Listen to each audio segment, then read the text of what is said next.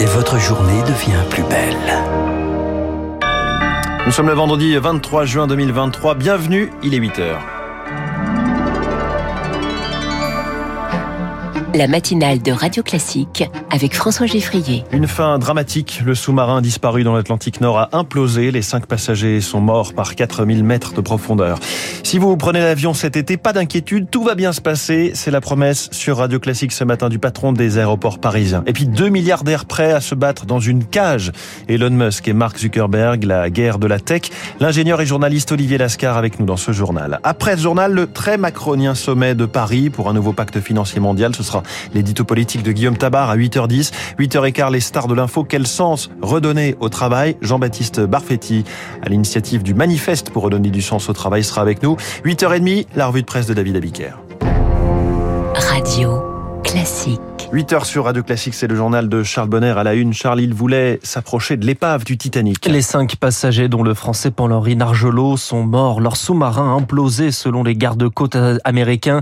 Ils ont retrouvé un champ de débris hier. Chloé Juel, désormais se pose la question de comprendre ce qu'il s'est passé. L'hypothèse de l'implosion est la plus probable, une implosion catastrophique qui se serait produite sous l'effet de la pression à presque 4000 mètres sous l'eau. C'est 380 bars. Alors l'accident a pu être soudain, causé par une faille de la structure composée de titane et de fibres de carbone ou la fragilité du hublot très grand, 60 cm et sa jonction avec la coque. Mais la faiblesse a aussi pu apparaître progressivement du fait de la fatigue des matériaux. L'appareil avait effectué plusieurs plongées, on appelle ça des cycles. La coque se comprime dans les profondeurs et se détend à chaque fois qu'elle remonte à la surface.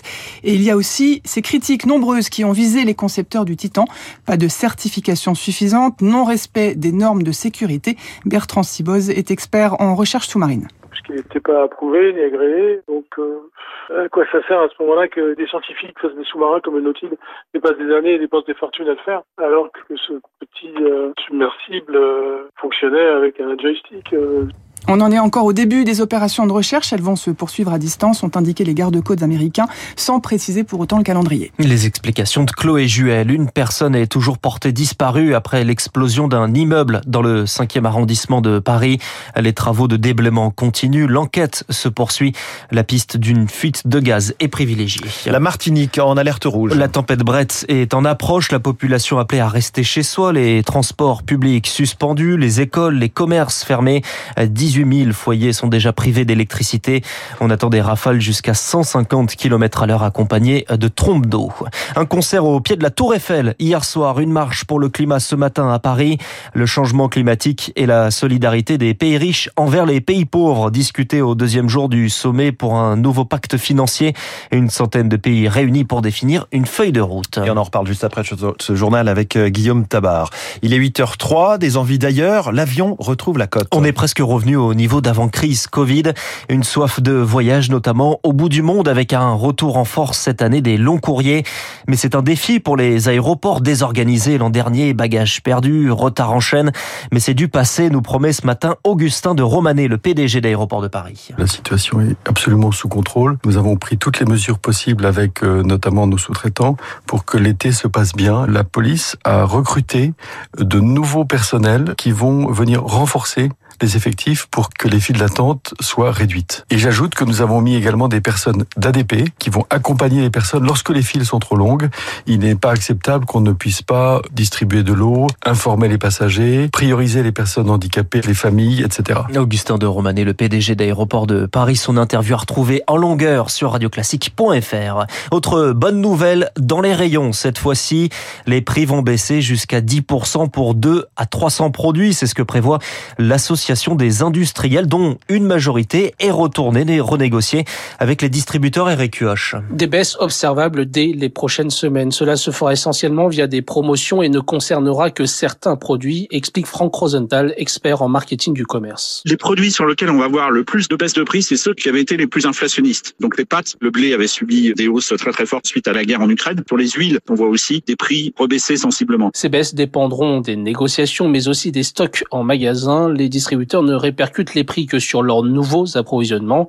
Si les industriels font enfin un geste, c'est qu'ils se sentaient acculés. Il y a un volontarisme très fort du gouvernement sur ce sujet-là qui pèse, notamment sur le plan euh, médiatique. Du coup, la confiance des consommateurs envers les industriels était orientée à la baisse. C'est-à-dire qu'on les rend responsables de euh, ne pas rebaisser les prix. Bataille de l'opinion, mais aussi raison économique. Face aux prix élevés, les Français se sont détournés des grandes marques. Leurs ventes se sont effritées de 6% sur un an, explique Philippe Gutzmann, expert en consommation. Les écarts de volume entre les grandes marques et les progressions des marques distributeurs est tout à fait considérable. Et donc les industriels ont tout intérêt à se dire, bah, il va falloir qu'on réajuste nos prix pour garder nos volumes. Sans volume, on est en difficulté. Pas sûr que ces arbitrages en faveur des marques distributeurs cessent, même si l'inflation ralentit, elle progresse toujours. Les prix ne reviendront pas à leur niveau d'avant 2022. La fin de vie est une question à la fois individuelle, médicale, philosophique, mais pas seulement. Les doutes du ministre des Solidarités, Jean-Christophe Combe, alors qu'un projet de loi est en cours de discussion sur la question de l'euthanasie, de l'aide active à mourir.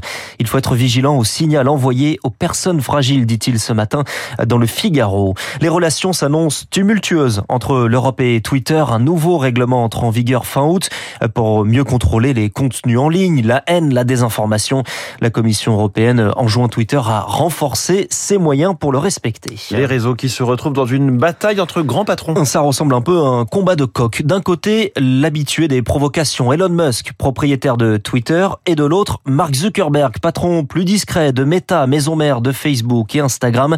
Les deux se disent prêts à se battre dans une cage. Oui, c'est très sérieux.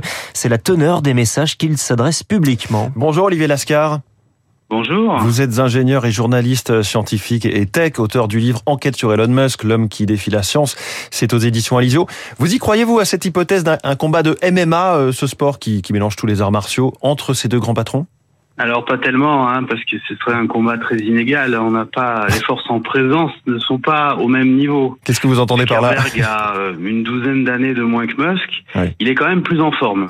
Depuis euh, le confinement, il s'est pris de passion pour le jiu-jitsu, le sport de combat euh, brésilien, alors que Musk c'est plutôt un sportif de canapé. Ouais. Bon, deux patrons de groupes technologiques connus dans le monde entier, mais deux personnalités très différentes en réalité.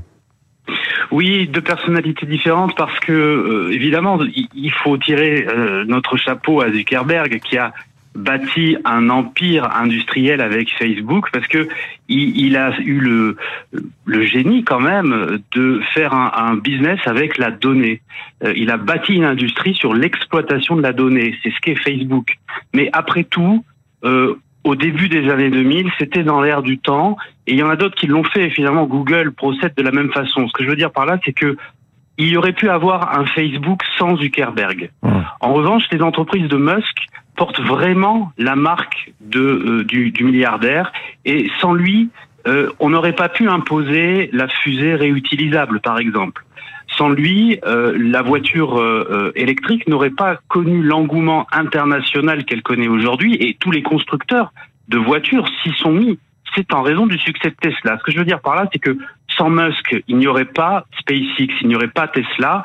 Sans Zuckerberg, il y aurait quand même des réseaux sociaux à la Facebook. Et au final, au-delà de leur style opposé, c'est leur vision aussi de la tech qui est en cause.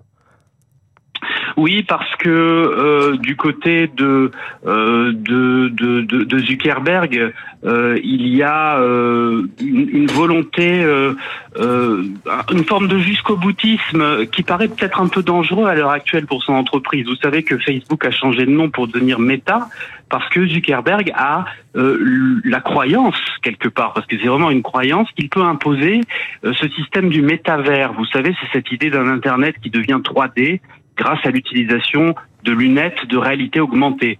Et vraiment, il joue son va-tout sur cette affaire euh, en, en, en, ayant investi, par exemple, 21, 21 milliards de dollars dans le métavers ces deux dernières années. Alors que c'est un pari qui paraît assez loin d'être gagné. Les premiers métavers n'ont pas du tout été adoptés par le, par le public, par exemple. Du côté de Musk, on est quand même beaucoup plus pragmatique. Musk, il a une technique euh, de euh, d'essai, euh, de crash et il recommence. Crash au sens il est beaucoup plus prêt à, à, à, changer de braquet que, que les Zuckerberg quelque part. Hum. Et puis il y a le business, euh, les deux sont dans la course à l'intelligence artificielle. Et puis, et puis depuis que Elon Musk a, racheté, a racheté Twitter, euh, en face, Mark Zuckerberg veut lancer son propre réseau qui ressemblerait, hein, sous forme de texte, euh, à un réseau social façon Twitter qui s'appellerait Threads. C'est ça. Euh, Zuckerberg veut, comme beaucoup, tirer profit de de, de l'infortune, euh, en tout cas de l'infortune supposée de Musk autour de Twitter. On sait que depuis que Musk a racheté Twitter, d'abord la valeur de Twitter a été quasiment divisée par deux. Ensuite, en raison des nouvelles règles de modération, ou en tout cas ou plutôt d'absence de modération que Musk a imposé sur le réseau social, il y a beaucoup de gens qui voudraient en partir et qui cherchent des alternatives. On a beaucoup parlé de Mastodon, par exemple, mais euh, le compte n'y est pas, c'est trop compliqué d'usage. Alors, évidemment, Facebook aimerait bien proposer sa propre solution. Donc, c'est une attaque directe à l'empire de, de, de, Musk et euh, ça justifie peut-être de ce que vous appeliez tout à l'heure le combat de coq euh, qui nous est annoncé. Merci beaucoup Olivier Lascar, invité de journal de 8 heures de Radio Classique. Je rappelle le titre de votre livre chez Alizio. Enquête sur Elon Musk, l'homme qui défie la science. Hey fans. Salut les fans, c'est enfin arrivé, je suis un Spurs des San Antonio, trop hâte d'arriver à la maison. Vous avez peut-être reconnu la voix de Victor Wembanyama, 19 ans, 2 mètres 19, la nouvelle star du basket mondial, tiré premier hier au draft, c'est cette sorte de bourse où les clubs de NBA achètent des talents. La France qui brille aussi grâce à Bilal Koubali, il est le coéquipier de Wembanyama à Boulogne-Billancourt, tiré en septième position et qui jouera quant à lui pour les Wizards de Washington. Merci Charles Bonner, on retrouve l'essentiel de l'actualité tout à l'heure à 8h30. Un sommet pour un nouveau pacte financier mondial, un grand sommet. Pourquoi faire l'édito politique de Guillaume Tabar dans un instant, puis les stars de l'info. Dix grands groupes français veulent redonner du sens au travail. Je reçois Jean-Baptiste Barfetti à l'initiative du manifeste qui les rassemble.